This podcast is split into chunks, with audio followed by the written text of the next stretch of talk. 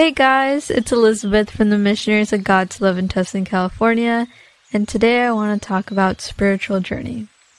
So, what is a spiritual journey?